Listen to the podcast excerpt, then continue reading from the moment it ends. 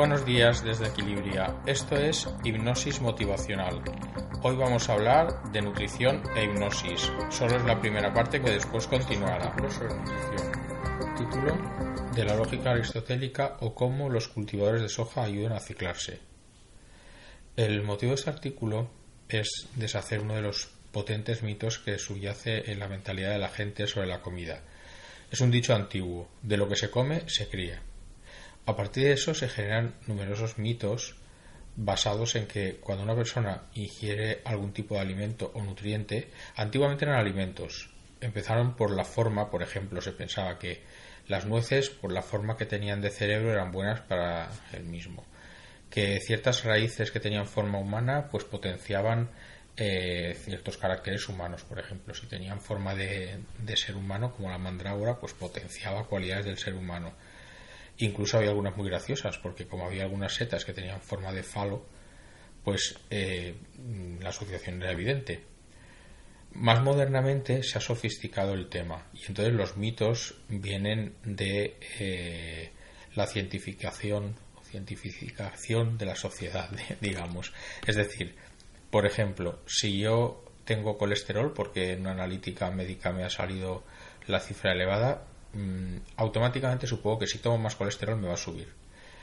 Esto tiene cierta lógica. Es cierto que eh, si aumento muchísimo la ingesta de un nutriente puede repercutir directamente en los parámetros de sangre. Pero también es verdad que, por ejemplo, siguiendo el caso del colesterol, la mayor parte del colesterol que se segrega es de carácter endógeno. Es decir, el colesterol circulante en la sangre en su mayor parte es de carácter endógeno lo sintetiza el hígado. Es cierto que hay factores que influyen, por ejemplo, la obesidad, el sedentarismo y sobre todo la genética.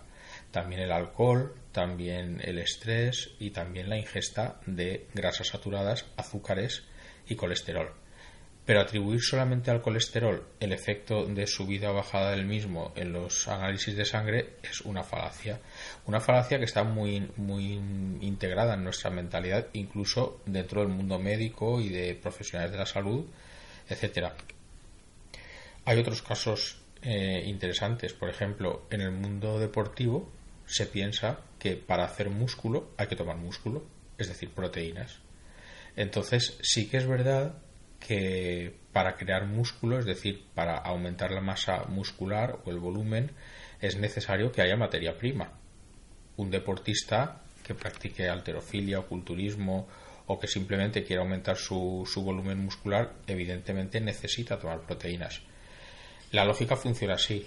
Si yo necesito aumentar masa muscular, he de hacer más ejercicio y para que esta masa se adquiera es necesaria una materia prima es decir, proteínas de cualquier origen, porque una vez dentro del organismo da igual el origen de la proteína. En el intestino se acaban convirtiendo las proteínas en aminoácidos y el músculo no pregunta de dónde viene ese aminoácido, si es de la soja, si es del huevo, si es del pescado o si es de donde sea. Por eso he puesto en el título la lógica aristotélica. Yo estudié en filosofía de Buch que eh, si se cumplía una condición A que daba B, eso no implicaba que la presencia de B diera A. Es decir, si yo para hacer músculo he de comer carne o proteínas, no implica que comiendo proteínas se haga el músculo solo. Requiere otros muchos factores. Ejercicio, edad, eh, genética y otros factores que saben muy bien los entrenadores especialistas. Este error nos lleva primero a grandes negocios de venta de productos para conseguir objetivos, tanto en el mundo deportivo, como en el mundo médico, como en el mundo de la salud, como en el mundo de la belleza.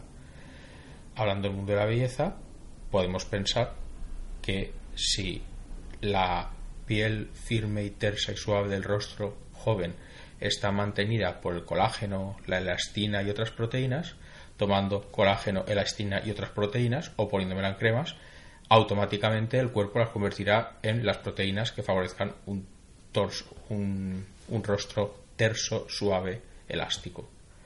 Otra falacia. Las proteínas que constituyen el tejido interno de la piel son proteínas que se han fabricado internamente en el interior de las proteínas que en el interior de las células que después formarán las estructuras básicas de la dermis, de la epidermis y otras estructuras. Por más que yo le ponga colágeno por dentro y por fuera, primero que el colágeno cuando llega al intestino se degrada de nuevo en aminoácidos y esos aminoácidos son los que utilizan para fabricar proteínas donde haga falta, pero no en la cara o en los músculos o en la barriga, sino que allá donde haya una necesidad. Segundo, si lo aplico en forma de cremas, las proteínas es difícil que entren, salvo en preparados médicos específicos que no son los que se venden en, las tiendas, en las droguerías o en los lugares donde dan dermocosmética, sino son, mm, son sustancias que tienen un poder de penetración especial que solo lo pueden manejar médicos en circunstancias especiales. Imagínense ustedes que si fuera tan fácil penetrar en la piel y entrar dentro de las células y meter cualquier molécula, nos podíamos poner genes y nos entrarían los genes por la piel. Entonces, si nos embadurnáramos con manteca de cerdo o, con bacon, nos entrarían las proteínas del cerdo dentro de nuestra piel. Eso es absurdo. Y sin embargo, lo compramos y pagamos auténticas fortunas por conseguir cremas de belleza que se supone que activan las proteínas internas de las células de la piel y se quedan donde tienen que quedarse. De lo que se come se cría. ¿Y por qué he puesto lo de los cultivadores de la soja? Pues porque lo que les estoy contando es que las proteínas se fabrican, insisto, dentro del organismo, incluso dentro de cada célula, de cada tejido donde hace falta, donde es necesario. Y la única materia prima para esas proteínas son los aminoácidos. Todo lo demás es interno del cuerpo. El mensaje genético que genera las proteínas está dentro de las células y eso no se gasta, eso está ahí y, las pequeñas cantidades de otros elementos están presentes en las células, si no, no funcionarían. Con lo cual, la materia prima, esos aminoácidos, da igual de dónde vengan. Lo de la soja es porque esta legumbre es una buena fuente de proteínas, igual que los garbanzos, igual que los pistachos, igual que tantos otros productos vegetales, y a veces se convierten en carísimos productos donde se hidrolizan, es decir, se fragmentan las proteínas en sus componentes, un polvo de aminoácidos que son sus componentes, y se venden a precios carísimos, por lo que les decía al principio. Porque si pensamos que lo que se come se cría, tomando muchos aminoácidos que fabrican muchas proteínas, conseguiré que éstas vayan a donde a mí me interesa, es decir, a los bíceps, o a los glúteos, o al rostro. Por eso, la cantidad enorme de dinero que se mueve para conseguir esos aminoácidos carísimos que son de un producto baratísimo con la soja es absurdo. Porque los mismos aminoácidos, exactamente los mismos, solo existen 20 en la naturaleza que sirvan para formar proteínas, se obtendrían de la clara del huevo, de la merluza, de las almendras, de los pistachos, de los garbanzos, del arroz mezclado con alubias y de un montón de productos del conejo, de las gambas. Todos son los mismos aminoácidos. Da igual su procedencia, la molécula del aminoácido es la misma y la absorción es la misma. Otra cosa es que, claro, no es lo mismo tomarlos en una proteína sencilla y pura, como puede ser la del huevo o una proteína vegetal, que aderezado un montón de productos, subproductos, aditivos, etcétera. Bien.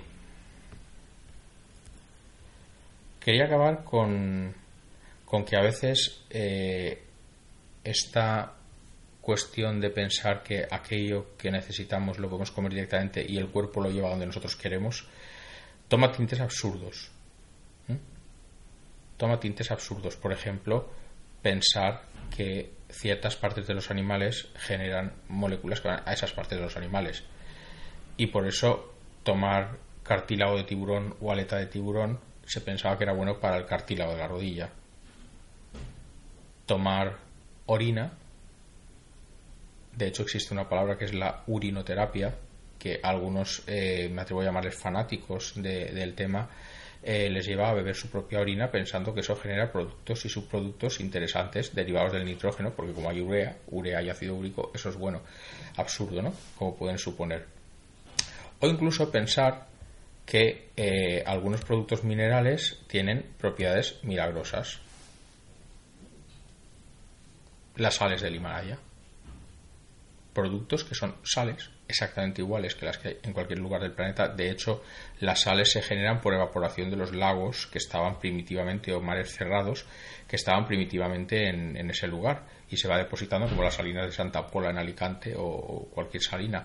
Se va evaporando el agua y la pequeña cantidad de sales, si es marina, mm, llega hasta un 35% eh, de gramos por litro de sal y si es agua dulce, pues 2, 3, hasta 20 gramos de aguas eh, con contenido en sal que se deposita en el fondo. Entonces, estas sales son las mismas en todo el planeta, son sales minerales. Los minerales son igual aquí, en Marte, en la Luna y en el Himalaya. Eh, no hay ninguna razón para pensar que esas sales, aparte de que si contiene algún oligoelemento, pues habrá que buscar ese oligoelemento o ese metal, pero que estará en esas sales y en cualquier otro lugar del planeta donde lo busques. O, mejor todavía, purificado, porque si una persona tiene una carencia de un elemento químico determinado, pues lo lógico es que busque ese elemento y no se meta dentro piedras y piedras y piedras de sal a ver si eh, tiene la suerte de que los oligoelementos que le faltan están ahí. No tiene sentido. Muy bien, lo dejamos aquí de momento y después continuamos con la segunda parte. Muchas gracias.